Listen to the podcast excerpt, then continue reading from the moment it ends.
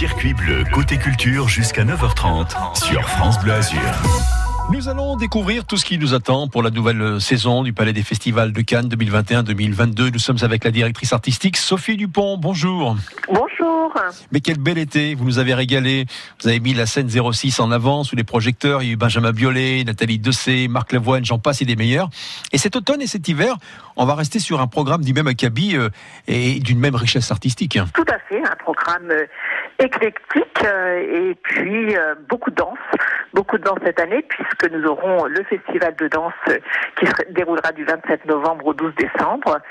Et à côté de cela, et bien entendu, notre ADN aussi, une programmation éclectique avec des concerts, des comédies musicales, du théâtre et puis bien d'autres propositions.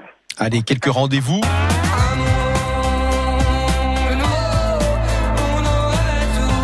Le 16 octobre, un groupe rock très attendu sur la côte d'Azur. Alors oui, les Feux Chatterton, c'est vrai que ça faisait très longtemps que j'avais envie de, les programmer à Cannes. C'est chose faite pour le, 16 octobre. Euh, ils viendront avec leur magnifique dernier album, Palais d'argile. Euh, donc c'est une formation euh, que l'on dit dandy, pop rock, chanson française, avec des textes magnifiques qui sont portés par le, chanteur à la voix si reconnaissable, c'est Arthur Teboul, mhm. qui est aussi un grand poète. Donc je suis vraiment ravie de pouvoir ouvrir la programmation concert avec les Feux Chatterton. Et puis le, 17, on va mettre en musique l'œuvre de Jules Verne. Et on on est là pour vous. Chef-d'œuvre de, Jules Verne, hein, Le Tour du monde en 80 jours, euh, donc qui sera euh, en comédie musicale. C'est la même production qu'il nous avait proposée l'année dernière, Tom Sawyer.